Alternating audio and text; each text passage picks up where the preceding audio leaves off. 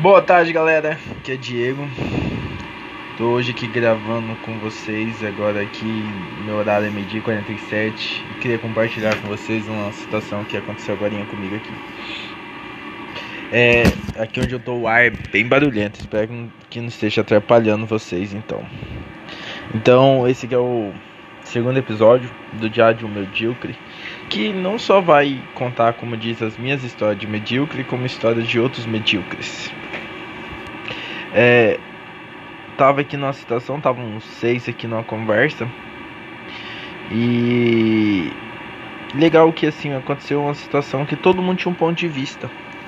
Mas uma pessoa ela partiu para além de obrigar você a aceitar o ponto de vista dela, ela partiu pro ponto físico, de tipo tocar, impor, fazer gestos, cara feia. É, como ficou difícil lidar com a opinião dos outros hoje em dia, né? Eu tenho medo muitas vezes de, de eu querer ser o dono da verdade, porque quando eu vejo isso na outra pessoa, eu vejo como que a outra pessoa não tem noção daquilo que ela tá fazendo, de como que ela é hipócrita, fresca, mesquinha, sabe? Sabe, pessoa sem sentido, sem propósito, porque é essencial a liberdade. É essencial que a outra pessoa tenha o direito de se questionar, de questionar o outro. E, e isso é individual, é a essência de cada um. Então, assim, é extremamente medíocre você tentar impor a sua verdade. É, ou você tentar seu ponto de vista seu ponto de vista, é você criar. Você sabe que o mentiroso ele nunca sabe mais o que ele fala que é verdade ou que é mentira. E sempre quem tenta de fazer descer o seu ponto de vista goela abaixo das outras pessoas, eles tendem a ser mentirosos. Eles tendem a, a criar capítulos, é, versículos, é, vídeos, situações que do imaginário dele para que aquela para que aquele ponto de vista dele seja verdadeiro e tende ainda a negar o que é realidade. É, eu se, se, vocês não conhecem aqui começou a chover agora gente espero que esteja dando de me ouvir porque além disso além de tudo isso começou a chover além do barulho do ar mas é, como que é difícil essas situações eu fico pensando que a gente crescemos sem sem debater as coisas dentro dos nossos lares. Não estou falando de libertinagem com os pais, mas a gente não foi educado a, a, a abertura de aprendizado, a desaprender. Então é muito difícil você fazer com que as coisas desçam ao outro goela abaixo. E, e conhecimento, eu, eu sigo o Brasil Paralelo, né? E o Brasil Paralelo ele trouxe um agora a Sociedade do Livro, onde ele fala que ler não é essencial, mas buscar conhecimento é essencial. As pessoas falam as coisas que são repetições do que os outros dizem.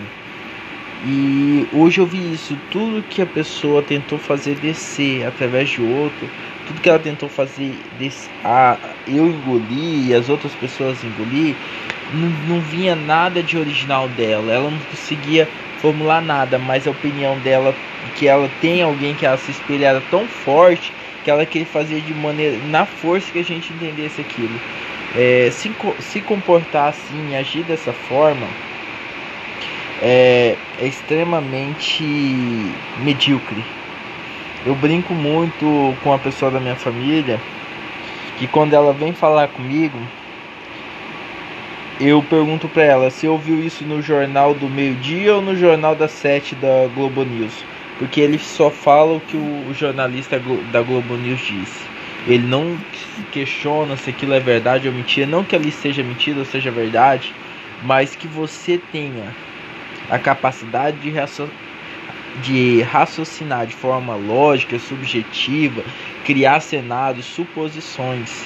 É, por isso que é essencial é, leitura, filme, a, quadro, arte, porque você precisa é, elevar o seu imaginário para as coisas.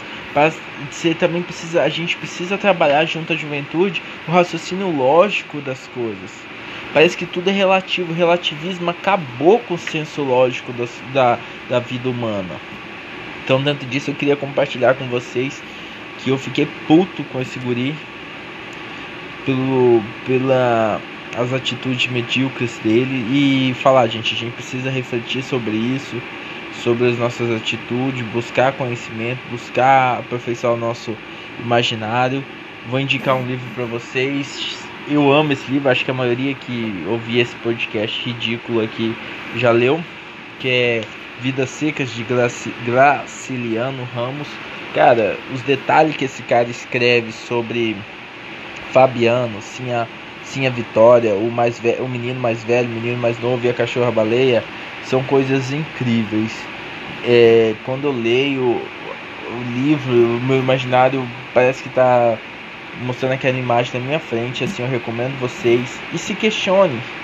Não, que não questione, não tenta tenta não não questionar-se com outra pessoa, mas com si e fuja, fuja, fuja de conflito, gente. É, é difícil, mas fuja do conflito, guarde para ti. É, provérbios e Eclesiastes fala que o conhecimento é em Eclesiastes fala que quanto mais sabes, mais dor tendes porque você não consegue ver o outro ou a toda aquela situação futura que vai acontecer ou presente acontecendo e você tem ciência daquilo foi por um erro pessoal, profissional, é, falta de alguma execução de algum planejamento. Então ele fala que todo conhecimento também traz dor e, e em Provérbios fala que devemos que não devemos é, com estu, o estúpido agir como estúpido, como o sábio como sábio, ou se não calar-se para que não venham o estúpido te odiar. E se você falar com o sábio, você saberá que ele te amará. Então, quando você corrigir um estúpido, saiba que ele te odiará, odiará. Então, fuja dessas dessas ciladas aí, gente. E, e é isso aí. Queria agradecer aí pelo meu desabafo e pelo meu momento podcast. E que a gente possa se ver no, que a gente possa se ouvir e vocês possam também é, mandar mensagens aí e possam compartilhar esse podcast. Até mais, obrigado. Falou galera.